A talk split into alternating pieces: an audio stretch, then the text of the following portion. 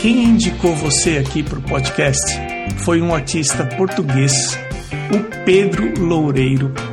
Foi o primeiro artista português que eu entrevistei aqui no Arte Academia Podcast. Para quem quiser ouvir, o episódio do Pedro é o número 167.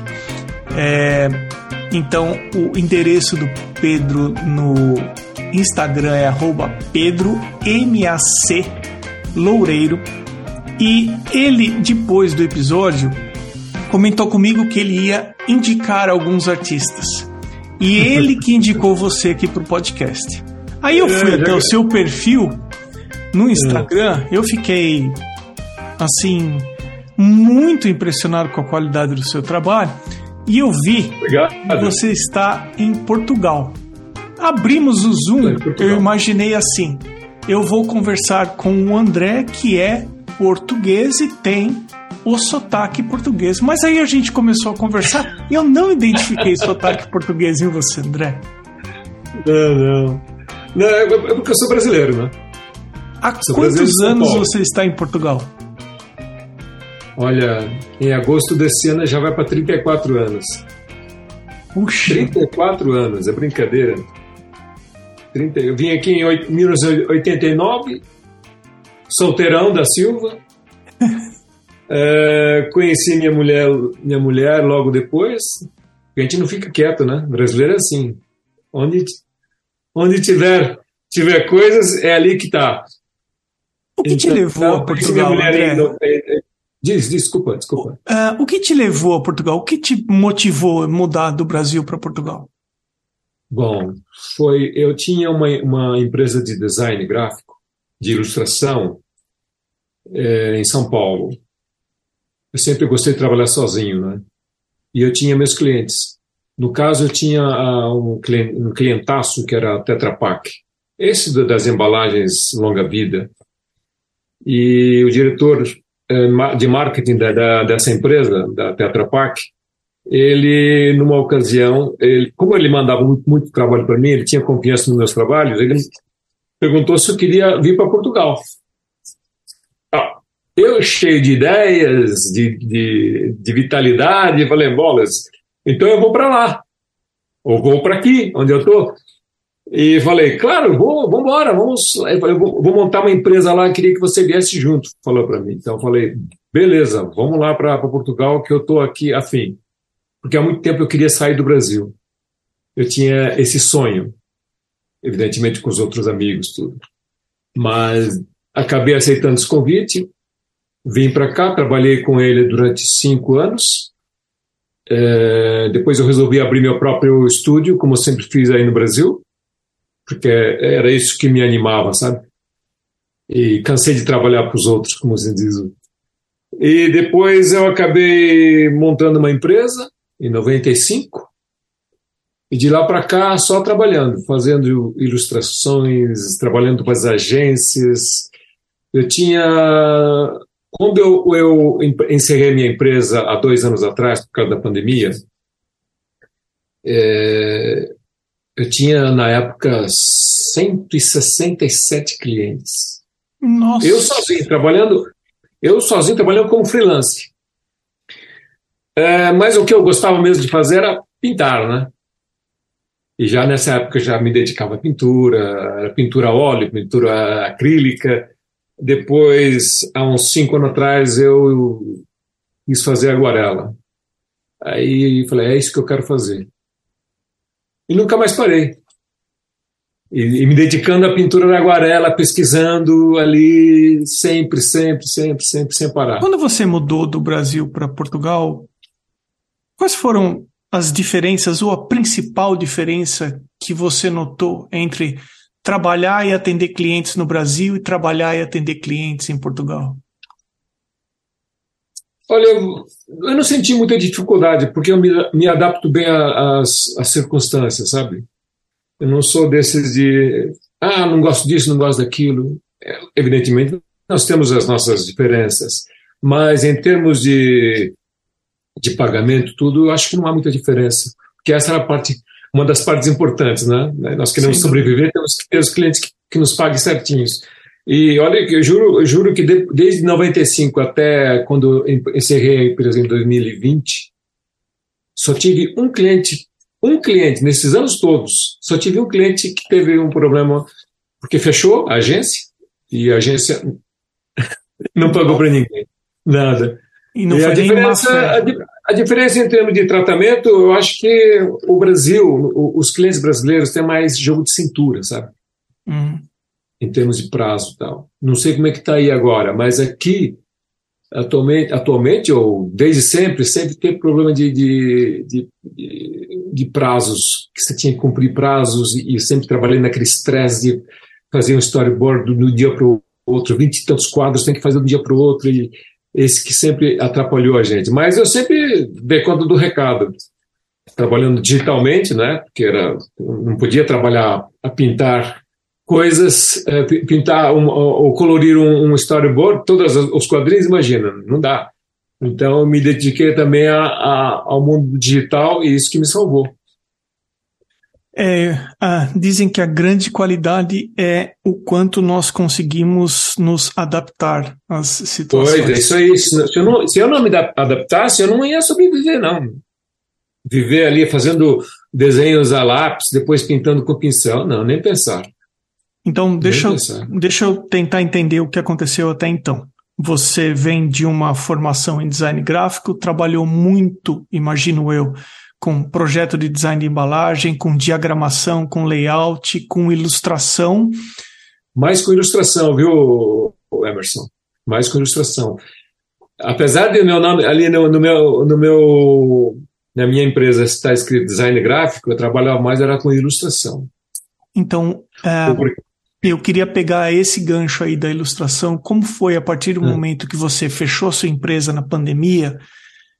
E você falou, Emerson, eu me encontrei na aquarela. Hoje em dia, é, da onde vem o dinheiro? Como as pessoas te contratam? O que, que você, que tipo de serviço você faz hoje em dia? Olha, ainda tenho meus clientes que me procuram, mas eu, eu trabalho, como eu encerrei a empresa, primeiro por causa da minha da minha reforma, ou aposentadoria, como vocês dizem aí, né? Aqui nós falamos reforma. E caramba, eu falei, mas ainda estou novo para parar de trabalhar. Eu tenho meus clientes que me procuram. Agora há pouco, agora há pouco, na semana passada, por coincidência, me procurou aí uma empresa do estado eh, que me paga certinho, incrivelmente paga certinho, e esse que tem me salvado. Mas também eu vendo minhas aguarelas, faço exposições, e, mas dá para viver assim. É gostoso. É engraçado que eu tenho, eu tenho mais atividades hoje em dia do que antes de, de, de eu encerrar a, a, a, minha empresa. Eu tenho mais atividades, mas com menos estresse. Acho que a qualidade de vida aumentou assim de uma maneira muito muito boa, vamos dizer assim. Eu estou correndo sempre lá para cá, exposições, é, eventos. E tá, a semana passada eu estava lá na, lá na Espanha, no, agora em abril vou lá para a Itália. E assim, sempre ele ia correr. Uh, tem uma parte dos artistas, dos ilustradores, do pessoal que trabalha com desenho e com pintura, que tem dificuldade para formar os preços. É, ah, é, é como eu. Essa era a minha pergunta. Eu queria saber se você sempre sentiu dificuldade e se tem alguma dica que você poderia dar em relação a esse assunto. Primeiro é posicionamento no mercado. Posicionamento no mercado quer dizer, você tem um nome, você tem um nome a honrar, você tem uma qualidade de trabalho, você tem que manter a qualidade de trabalho, senão os clientes não procuram. Esse é um ponto assente. É, tem que, por exemplo, é, quando eu faço um trabalho, eu vou, vou por exemplo, fazer um, um, um preço, um orçamento eu sempre eu, eu, não, eu, não, eu não procuro saber quantos outros estão a, a pedir. Eu, eu, eu, cobro aquilo que eu acho que tem que ser cobrado. Meus preços de storyboard aqui em Portugal eram mais altos que tinha em todos. Não estou querendo fazer aqui uma, uma... Pronto, mas de qualquer forma, era um, era um preço alto, pelo preço que eu achava que devia ser cobrado. Mas mesmo assim, nenhum cliente chegou para mim e disse assim: o, o preço está muito alto, não quero falar, fazer com, com você. Mas de qualquer forma, mesmo que eles fizessem isso, depois acabavam voltando, fazendo comigo. Ah, aquele outro ilustrador não fez a coisa certa. É aí que está o posicionamento. Você tem que se posicionar no mercado como um artista de qualidade, né? ou um trabalhador de qualidade, dali você pode fazer seus preços de acordo com aquilo que você acha que deve cobrar. Muito, pouco, não sei. Eu ouvi dizer que meu preço era alto.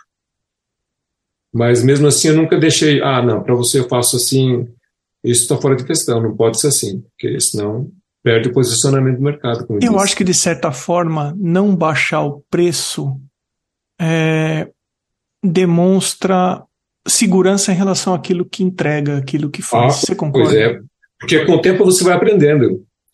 E, uh, vamos dizer, tem dois artistas, eu e o outro artista. Vem o, cliente e pergunta para mim o preço, pergunta o preço para o outro. Se aquele, o, o, o meu concorrente não deu um preço, vamos dizer que deu um preço baixíssimo, que o cliente gosta de preços baixos,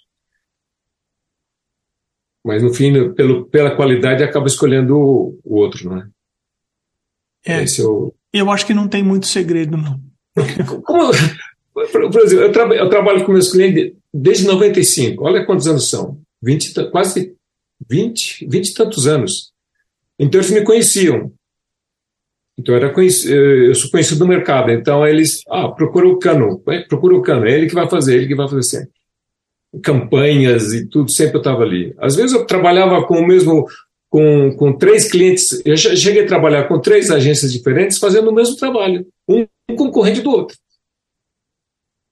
E eu dizia, olha, que estou fazendo o trabalho. Ah, não faz mal, manda brasas, desde que você não, não espalhe o projeto. E tinha que manter a boca calada, evidentemente, não podia, Sim.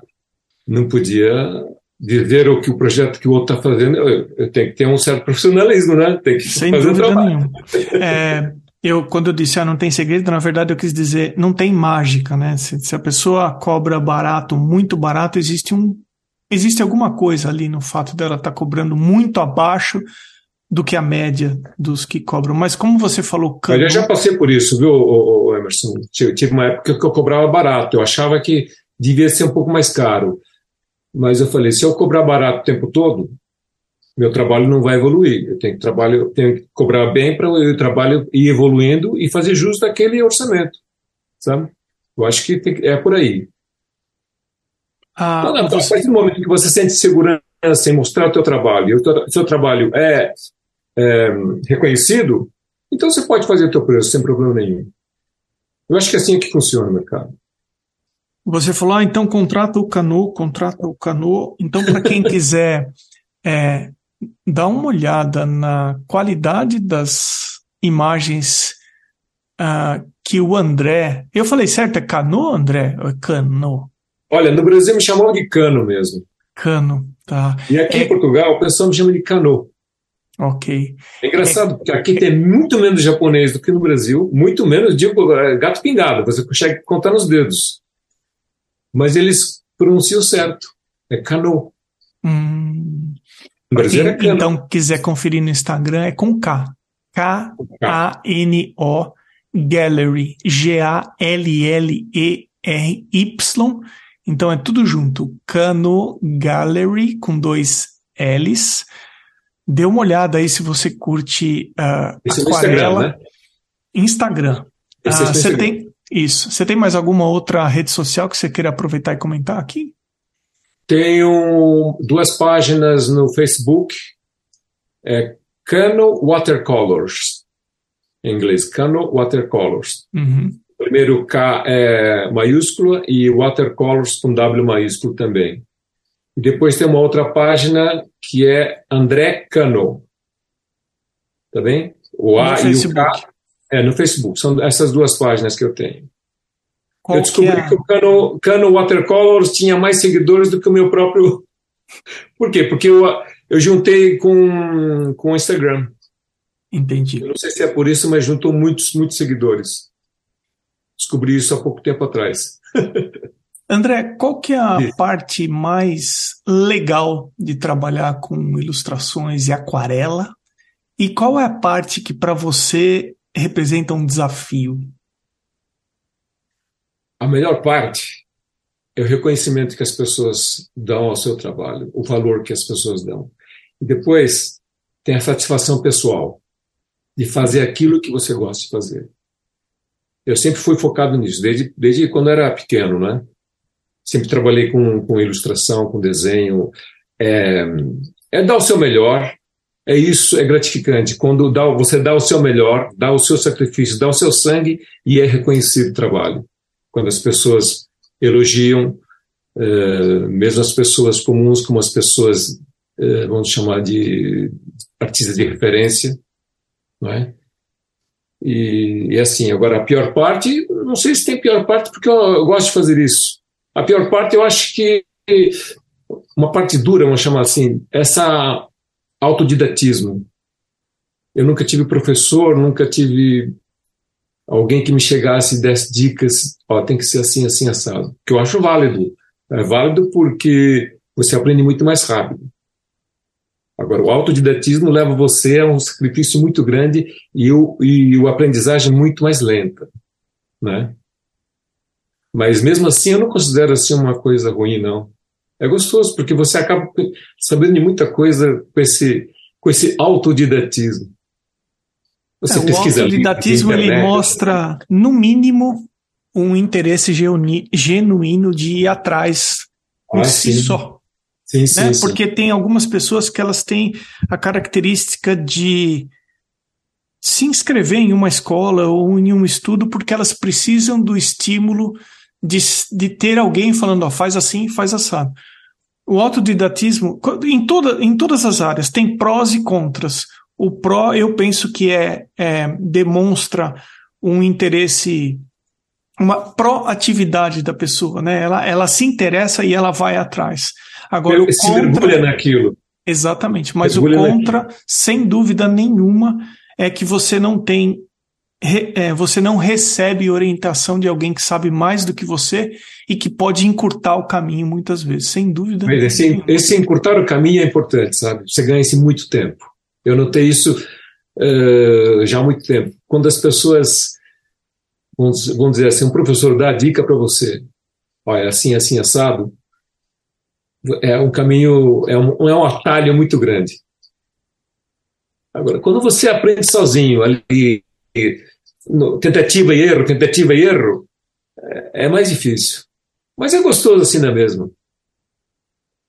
A gente é, tem a satisfação pessoal de, ah, consegui descobrir, eu descobri como é que era, é assim, era tão simples, eu aqui ia morrer. É, assim. é quando as pessoas. É, é, uma parte das pessoas que ouvem o podcast elas gostam de indicar. Os, os artistas que elas seguem, elas gostariam de saber um pouco mais sobre a história do artista no podcast. Uhum. Para isso, elas vão no perfil arroba Emerson Ferrandini e tem lá um linkzinho, indique um artista para o podcast. E quando a pessoa indica, ela pode deixar uma pergunta para que seja feita durante a entrevista. E o Pedro, e eu Agradeço o Pedro pela indicação e aproveito aqui para dar um, um abraço para ele, que é outro artista de mão cheia também. É, ele te mandou a seguinte pergunta. Então, pergunte. E lá vem bomba. Pergunte para o André. Como você conseguiu tão rapidamente tornar um, tornar-se um excelente aquarelista premiado? É, Pedro. Grande Pedro. Obrigado pela pergunta, Pedro. Como? Uh, eu comecei em Aguarela em, em 2018, em dezembro de 2018, quando houve um simpósio aqui em Portugal sobre Aguarela, eu fui lá e conheci várias pessoas. Depois nunca mais parei.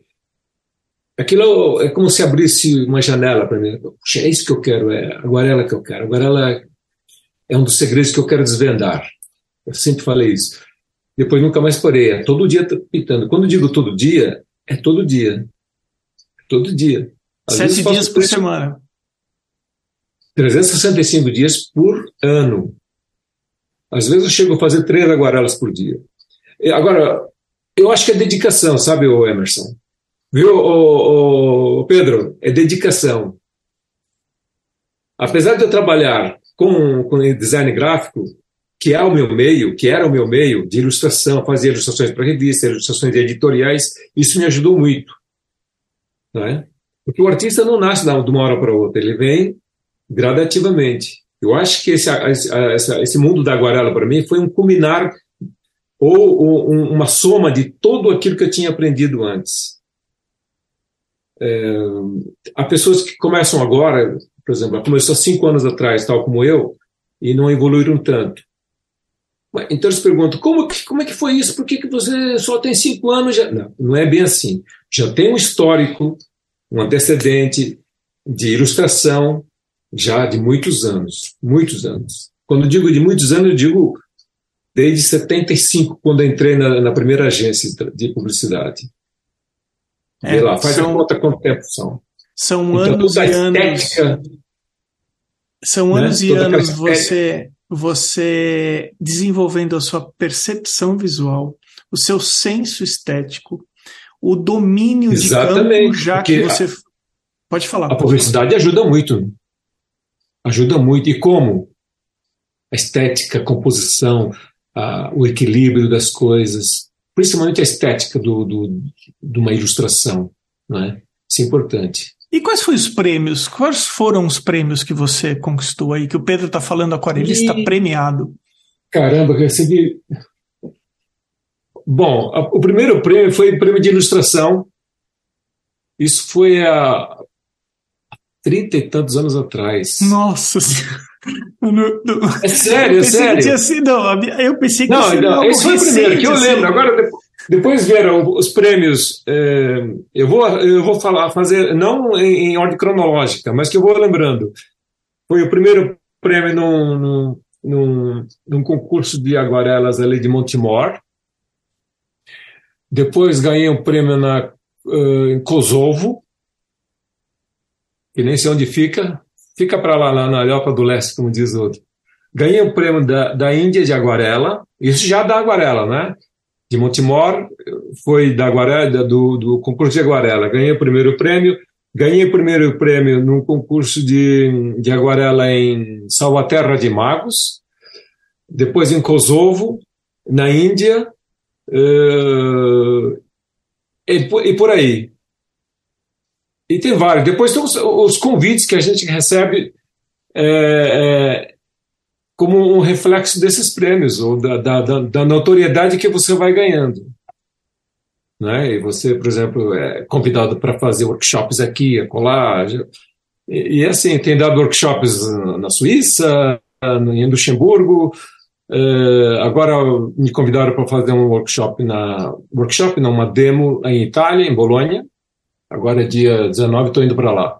19 de abril, não é agora 19 de março.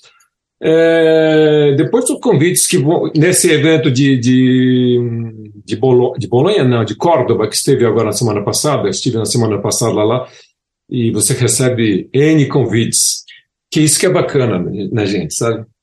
Você conhecer outros países, fazer amigos e fazer, fazer demos, workshops e tal. André, é, quando você falou que você está é descobrindo aquarela, que você se identificou assim, né, de, de corpo e alma na aquarela. É, e eu vou aproveitar toda essa sua experiência de ilustração. Hum. É, você consegue colocar em palavras quando você termina uma aquarela e te dá uma satisfação a ponto de você falar: Isso aqui ficou bom. Você, você consegue identificar o que é uma aquarela bem feita, uma aquarela boa para claro, você? Claro. É, eu sempre achei que a aquarela, ou tal como qualquer obra é, pictórica, tem que ter equilíbrio, tem que ter composição, tem que ter balanço de cores, tem que ter tudo, tem que ter tudo. É, um bom gosto pela escolha das cores, não é? é vamos tomar como exemplo, por, meter um verde junto com um cor de rosa.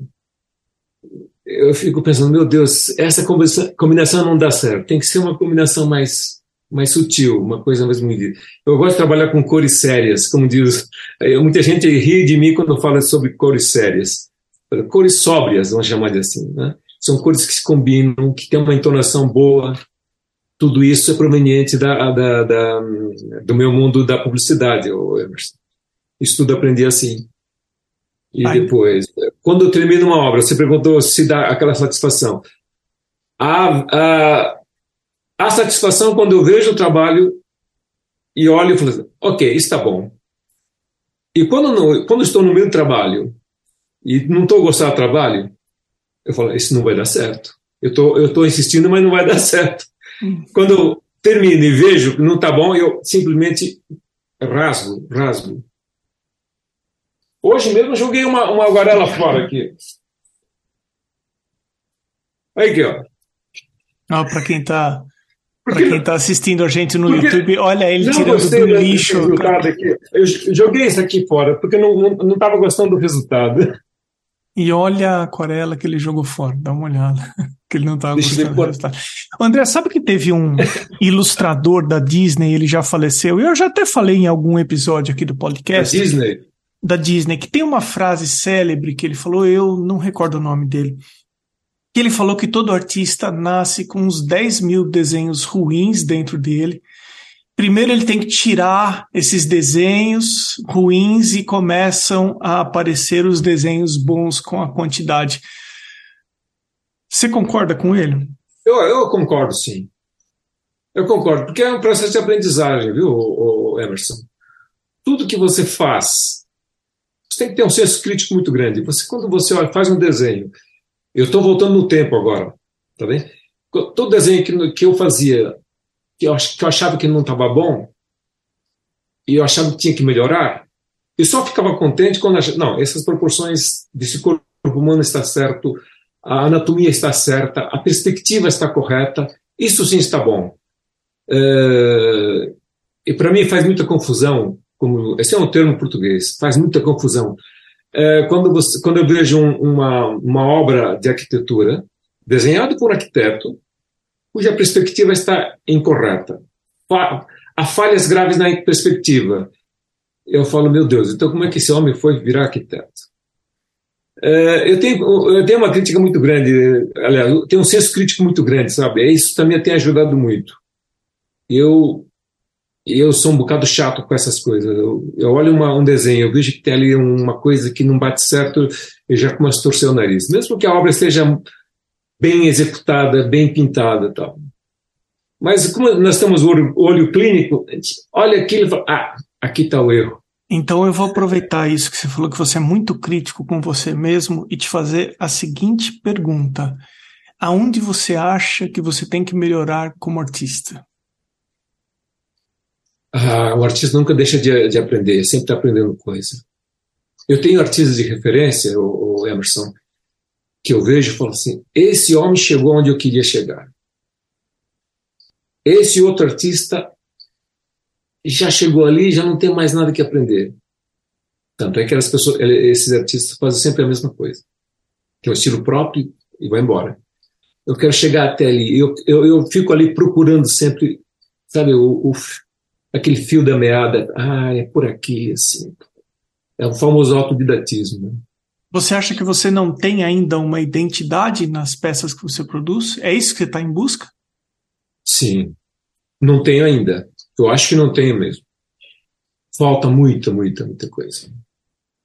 É uma procura constante, mas eu acho que falta, falta um, um tanto assim, chamar, faltam uns 10 a, 10 a 20% ainda daquilo que eu quero chegar. E nem sei se vou conseguir chegar.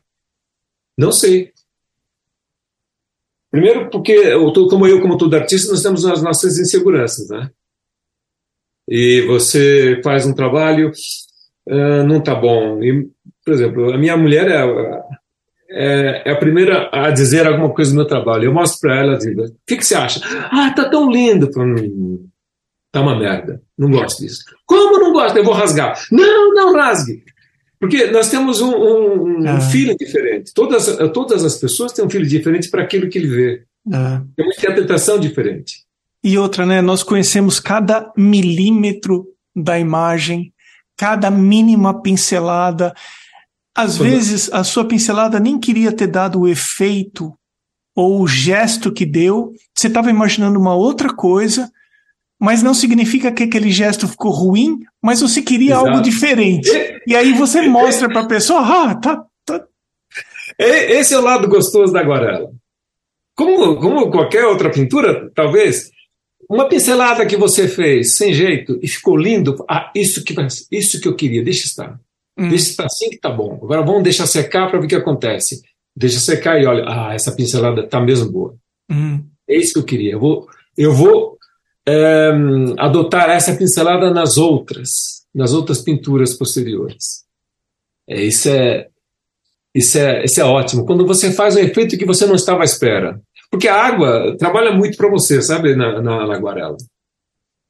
Você vira o papel, inclina, seca.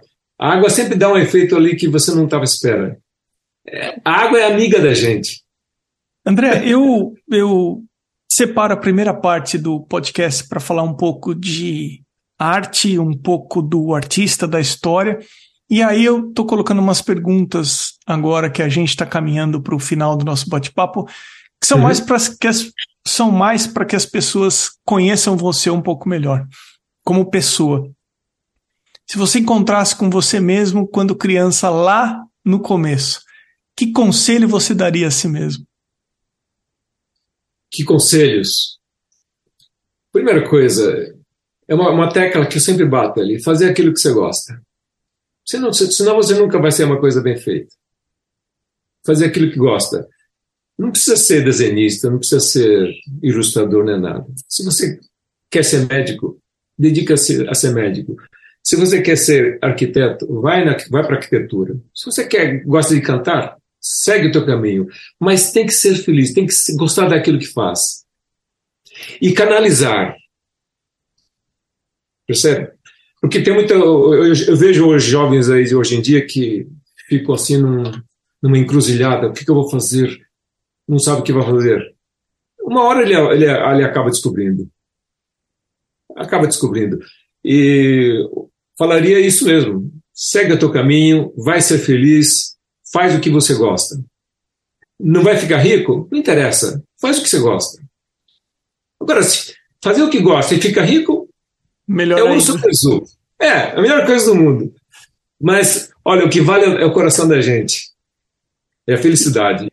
Se você pudesse escolher dois ou três artistas como seus mentores, quem seria? Ah, sem dúvida, vou citar um brasileiro, um grande amigo meu, que eu, que eu vivi com ele durante esses três últimos anos, que agora está morando nos Estados Unidos, tive imensa pena quando ele foi para lá, é o Eudes Correia, grande artista, grande amigo, grande conselheiro.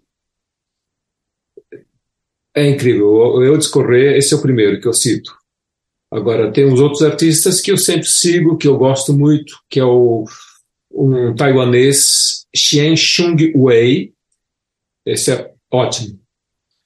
É, tem o, o Joseph, Joseph e tem tantos outros. Um americano, James Gurney, o Andy Evenson. São trabalhos excepcionais. Eu acho que eles chegaram lá no topo já. Qual livro que, se você pudesse, você distribuiria para todas as pessoas como um presente? Ó, oh, pessoal, lê aí. Olha, uma boa pergunta. Eu, quando era jovem, o Emerson, eu tinha uma, eu fiz uma coleção, eu fazia a coleção de uma, de, da Abril Cultural na época, né? Não sei se ainda existe. Eu também não sei se Abril ainda existe. Chamava-se Gênios da Pintura. Hum. Era uma coleção de cinco livros, cada livro era dessa grossura assim. E eu ia de 15 em 15 dias comprar o fascículos. Eu, eu juntei todos os fascículos. Eu lia todo, tudo. Eu lia tudo, tudo. Todos os fascículos que vinham, quinzenal, semanal, não lembro mais. Eu ia abrir ali. E eu colecionei esse, esse, esse, esse, esse, esse livro todo, esse, vamos dizer, essa coleção toda. Se eu pudesse é, presentear ou oferecer ou distribuir, é, era essa coleção toda, para as pessoas verem o que é a pintura, o que é uma pintura sério. Eu é. só parei de, de ler quando chegou no Picasso que já não gostava mais do cubismo, não gostava de abstracionismo muito louco. Então eu parei ali no Picasso, porque eram os últimos volumes que, que estavam a, a ser uh, editados pela Abril. Não, foi foi legal que você comentou sobre essa coleção. Para explicar para o pessoal que nasceu depois e que não teve a oportunidade ah. de pegar informação impressa como nós pegamos da nossa geração de ir na banca, isso que você comentou tinha o seguinte formato: lançava-se a, a, editora lançava-se uma coleção e na, na prime, no primeiro volume você comprava a capa dura a capa. Da, da, da, coleção é, e às vezes vinha o primeiro volume. É, era mais fininho. Então, ou a cada sete dias ou a cada duas semanas, você voltava na banca de jornal, comprava o segundo volume e você ia colecionando aqueles volumes. Fascículos até que você tinha todos os, os, os fascículos, os, os, as brochuras. É, os fascículos, eram fascículos e ia juntando, aquilo virava um livro. Exato. Toda vez que juntavam o fascículo tinha que era, dessa espessura assim. Depois ia juntando e aquilo é encader, você mandava encadernar com, com a capa dura que vinha no número X, sei lá. É.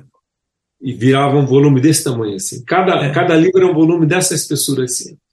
Eu tentei colecionar um do de rock and roll que lançaram uma vez, mas eu não consegui. Eu não consegui comprar todos, era muito caro, enfim. Mas era assim que tínhamos acesso à informação até é pouco tempo atrás.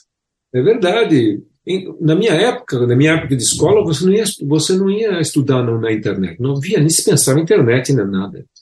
Celular, nada. Meu pai tinha a coleção Barça. Hum. E depois ele comprou a coleção é, Delta Larousse, que aquilo era para mim, era um mundo para mim. Eu chegava em casa.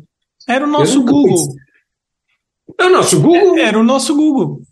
Eu chegava em casa, Emerson, eu, à noite, depois do trabalho, a primeira coisa que eu fazia depois de jantar era abrir um Delta Larousse. Ou CDF, né, meu? que coisa maluca. Um, seguindo aqui nas nossas perguntas, André, boas lembranças, hein? É, é. Qual é a marca de material artístico que você mais gosta? Seja tinta, seja papel, seja pincel, fique à vontade aí. Como não tem nenhum patrocinador, então vamos lá. Os pincéis, tem muitos bons pincéis. Pincel da Rafael, pincel da Winsor Newton, os pincéis da Skoda, os pincéis da. Como é que chama? Uma sul-coreana. Ah, estou com ele aqui por acaso. Chama-se Herend. Herend. Essa sul-coreana é muito boa, comprei outro dia. É, esses são os pincéis de referência. É, da Vinci, Tintoretto, que é italiano, muito bom.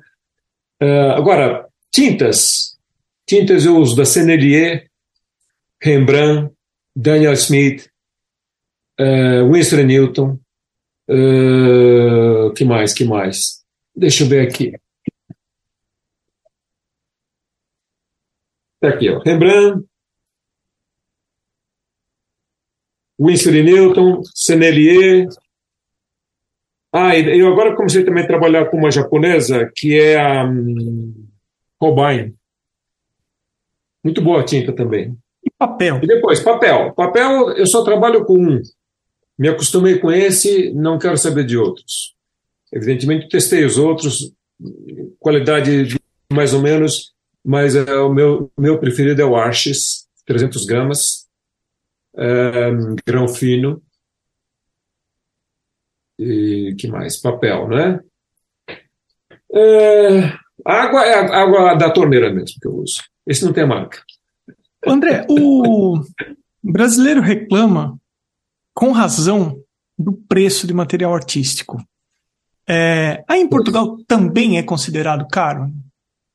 É. É caro, é, mas cá, entre nós, se eu vou à Espanha, ou se eu mando vir online pela Espanha, além de sair bem mais barato, porque eu acho que é porque o imposto lá é mais barato, então vai, compensa comprar papéis lá da, da Espanha. Uh, em Portugal temos grandes lojas, lojas enormes, lindíssimas. Eu posso citar o Ponto das Artes, que é, talvez não, que é agora atualmente o maior, maior fornecedor de material artístico. Tem todas as marcas. Mas a, no Brasil, acho que o que pega é o imposto também. Talvez em Portugal eu, seja eu, a mesma eu coisa. Me assustei. Eu fiz uma comparação de preços com preços que tem aqui e o preço do Brasil. Eu me assustei. Falei, caramba, como é que o pessoal pinta? Usando material barato, eu acho que não é um bom caminho. Tem que investir num bom pincel, num bom, num bom material, senão você não faz o trabalho bom. Longe, longe. É papel, pincel, cor, tudo. Hum. Os pigmentos tem que, tem, que, tem que se pagar um, preço justo. Justo que eu digo caro, né, nesse, caso, nesse caso. E é assim, é, é, assustador a diferença de preço que há entre Portugal e Brasil. Agora imagina Portugal e Espanha, mas o fosso ainda é maior. É, vamos considerar a seguinte situação: você se preparou, pegou a água, separou a sua paleta de cores e você vai começar a fazer sua pintura. Tem alguma coisa que não pode faltar nesse ambiente? Você tem algum ritual? Precisa ter uma música específica? Tem que ser uma hora do dia? Você tem algum tipo de ritual quando você vai pintar? Olha, eu, eu me considero artista, mas também eu, não é 100% artista, porque muitos artistas gostam de usar ouvir um sonzinho, colocar um, um headphone aqui, depois tá, tá num ambiente assim, tem que ver um perfume. Não tem essa frescura, não. É o que vier, tá bom. Eu estou toda hora pintando, quando vem a, a inspiração, não tem jeito. Evidentemente que o dia que eu estou com dor de cabeça, eu não vou fazer isso, eu, não, não, eu, eu procuro não pintar. Já pintei muitas vezes com dor de cabeça, o resultado às vezes é bom e às vezes não, nunca se sabe. Mas, de qualquer forma, quando estou com dor de cabeça, estou sem inspiração, aí não, não, não, não pinto. O que, que é inspiração? A inspiração é quando você olha um, um papel em branco e fala, puxa, eu quero pintar uma coisa agora. Isso para mim é inspiração. Hum, como diz aquele samba do João Nogueira, que diz: o samba não precisa de inspiração, não precisa de estar no lugar mais bonito, nem estar muito aflito. É para mim é assim. Eu, eu pegando pincel, papel, tá ótimo. E tendo luz, para mim já basta. Ah, legal. é, a gente está chegando no final do nosso bate-papo e agora é um momento que eu falo das pessoas que apoiam esse podcast. E depois eu vou pedir para você, se quiser, compartilhar alguma coisa que você acha que ficou faltando no nosso bate-papo, ou uma mensagem final, algo do tipo. Mas uh, tem pessoas que apoiam esse podcast, eles foram até o arteacademia.com.br ou então até o apoia.se barra arteacademia. São apoios de 10 ou de 30 reais mensais, com arroba na frente, underline A, underline Potter, arte gravura, Amanda underline Novas underline Arts, Baia Inc underline Inc com K no final, Cacilda Vitória, Cibele Monteiro.art, Elaine underline Art underline Drawings, Desenho.designio, Flávio Espúrio Atelier, Elocouto Arte, Ilustrates Desenho e Criação, Irmigar underline Desenha, Ivana Pellegrini Atelier, Jeane Moura Atelier, Lorena Atelier, Marcia underline em underline arte, maridelmonte.arte, marisoide.freitas, msouto.arte, Osvaldo underline Soares underline arte, Sérgio underline Fuentes underline ilustra e o Vinícius Mendes com IZ no final. E eu também sou grato aos apoiadores anônimos aqui do Arte Academia Podcast. André Cano, meu caro, tem alguma coisa final que você queira deixar gravado aqui, André? Uma coisa final. Primeiro, para agradecer você, Emerson. Imagina. Essa oportunidade. Mandar um grande abraço para vocês, brasileiros. Eu estou aqui em Portugal há 34 anos, mas eu tenho coração aqui brasileiro. Paulistano. Paulistano não, paulista, que não sou, não sou de São Paulo. É... Não deixar de sonhar. Eu estou sendo redundante, né? Não deixar de sonhar. É quem gosta de arte, nós, nós, nós, eu acho que nós somos artistas, os artistas, no caso, artistas de, de, de, de pintura, no caso. Visuais. Artista visual, exato, desculpa lá. Artistas, nós somos um, um grupo, um nicho muito pequeno. Eu digo muito pequeno no mundo todo. Quem gosta de fazer arte são pessoas vamos chamar de especiais, como qualquer outro artista, um cantor especial, um médico especial.